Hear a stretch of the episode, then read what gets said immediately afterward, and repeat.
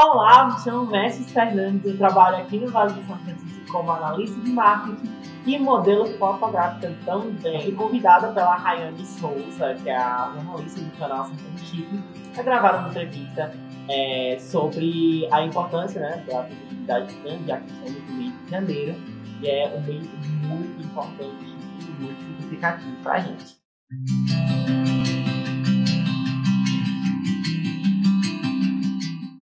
Eu me chamo Rayane e esse é o Sertão Chique, sua plataforma de saúde, comportamento, moda e beleza.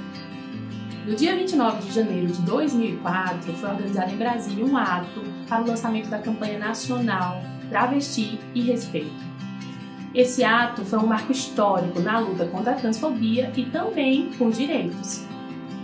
Esse dia ficou escolhido como Dia Nacional da Visibilidade Trans. Hoje, 18 anos depois, essa data chama atenção para dados alarmantes sobre a violência contra a pessoa transexual ou travesti. Em 2020, segundo o relatório da Associação Nacional de Travesti e Transsexuais, ANTRA, a situação se agravou ainda mais. Foram registrados 175 assassinatos, um aumento de mais de 40% em relação ao ano anterior. Bom, a gente fala de visibilidade, a gente fala de mostrar algo que não tem, é, que não está sendo visto, né? que está escondido. A visibilidade trans, ela vem justamente de muita luta e muita batalha, muitas se sacrificaram para que estivéssemos aqui ainda com tão poucos é, direitos, com tão pouca liberdade de expressão e espaço na sociedade, né? E da visibilidade trans ele serve justamente para isso, para a gente uh, lutar e mostrar que estamos aqui e trazer, né, incríveis identidades, incríveis personalidades que temos no meio da nossa sociedade. Em março de 2018, o Supremo Tribunal Federal, STF, determinou que as pessoas transexuais e transgêneros não precisam mais de processo judicial para a retificação do nome. Bastava fazer isso diretamente em cartório. Bom, imagine você está indo para algum, alguma empresa do seu cotidiano e essa pessoa pe peça o seu nome, né? E o nome que foi designado não pertence a você, que não pertence à sua identidade. Quão constrangedor isso se faz para uma pessoa? Quando você está na fila de um banco e as pessoas pedem os seus documentos e eles não conseguem linkar a pessoa que está na sua frente com a pessoa que está nos documentos. Então é basicamente isso. É como se estivéssemos recebendo a nossa liberdade. A nossa liberdade de estarmos e sermos reconhecidos a qualquer espaço que estivermos nos adentrar. Né? Eu consegui a minha identificação através do programa Retifica Petrolina, né? que é um programa do governo de Petrolina, vi pelo Instagram a, a, a primeira publicação e fui imediatamente atrás é um processo incrivelmente prático, rápido, benéfico, muito importante, sabe? E é um, um, um, programa que te assiste do início ao fim do seu processo.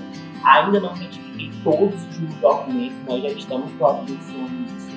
E é incrível a assistência, o cuidado que tem com a gente, é, é, é magnífico, é muito importante, porque ah, como havia dito, não tínhamos essa visibilidade até então, não tínhamos esse espaço e conquistar isso de uma forma tão bonita é algo de muito gratificante.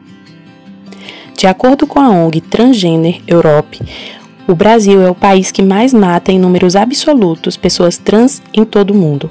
Além disso, dados da União Nacional LGBT apontam que a expectativa de vida de um transgênero no Brasil é de apenas 35 anos. Geralmente, eles são mortos antes disso. Segundo a ANTRA, os estados que lideram o ranking de assassinatos de pessoas trans de 2017 a 2020 são São Paulo, Ceará e Bahia.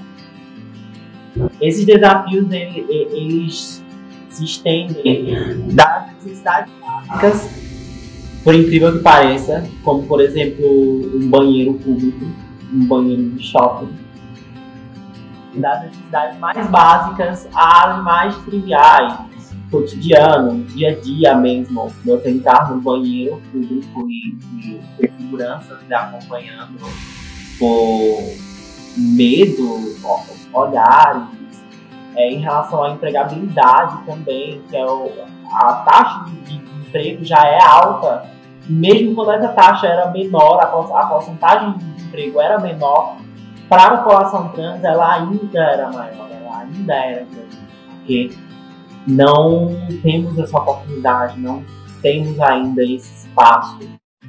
A pesquisa da ANTRA ainda aponta que, devido ao processo de exclusão familiar, social e escolar, a média de idade em que travestis e mulheres transexuais são expulsas de casa pelos pais é de apenas 13 anos. Cerca de 0,2% estão na universidade, 72% não possuem o ensino médio e 56% não possuem ensino fundamental. Apenas 4% da população transfeminina se encontra em empregos formais, com possibilidade de promoção e progressão de carreira. Da mesma forma, vemos que apenas 6% estão em atividades informais e subempregos, mantendo-se aqueles que é o dado mais preocupante. 90% da população de travestis e mulheres transexuais utilizam a prostituição como fonte primária de renda. Como contraponto a esses dados, diversas entidades, coletivos e instituições atuam diariamente para assegurar os direitos da população trans. Nós conversamos com o presidente do Conselho Municipal LGBTQIA+, de Juazeiro, Pedro Granja, sobre as ações desenvolvidas na cidade né, o Conselho Municipal de Direito da População LGBT, que é mais Juazeiro, está é, discutindo o texto é, da lei, a implementação do ambulatório né, aqui em Juazeiro. Hoje nós, nós temos atendimento ambulatorial no nosso município, que vem através de uma parceria público-privada né, da Prefeitura com o Hospital São Lucas, é, aqui em Juazeiro, mas o Conselho né, tem parceria com a Prefeitura Municipal de Juazeiro né, discutido um projeto de lei para que a gente consiga né, garantir o ambulatório da nossa cidade através de lei, né, um projeto de lei, para que a gente consiga é, colocar um instrumento né, para pessoas trans, um instrumento de saúde para a população trans que consiga né, perdurar por, por, todo, por todo o tempo da nossa cidade, né, que a gente consiga, de fato, é, garantir é, a execução dessa política pública. Então, é, é, só buscar a Casa dos Conselhos, ali próximo da sede de Juazeiro, buscar o nosso calendário, qualquer pessoa pode participar, qualquer pessoa pode dar né, sugestões ao nosso conselho e, principalmente, né, em caso de violência, de discriminação, nós estamos lá, temos uma comissão de acompanhamento de denúncia que está preparada para auxiliar é, pessoas, não só pessoas trans, pessoas LGBTQIA+, né, nesse momento, que é um momento difícil. Em Petrolina, destacamos o programa Retifica Petrolina, coordenado pela Secretaria de Desenvolvimento Social e Direitos Humanos. O, o, público trans deve procurar a sede do órgão, que fica na Avenida Gilberto Freire, sem número, Vila Mocó. O contato pode ser feito também por meio de WhatsApp 879 9103 6999 ou do telefone 3862 1508.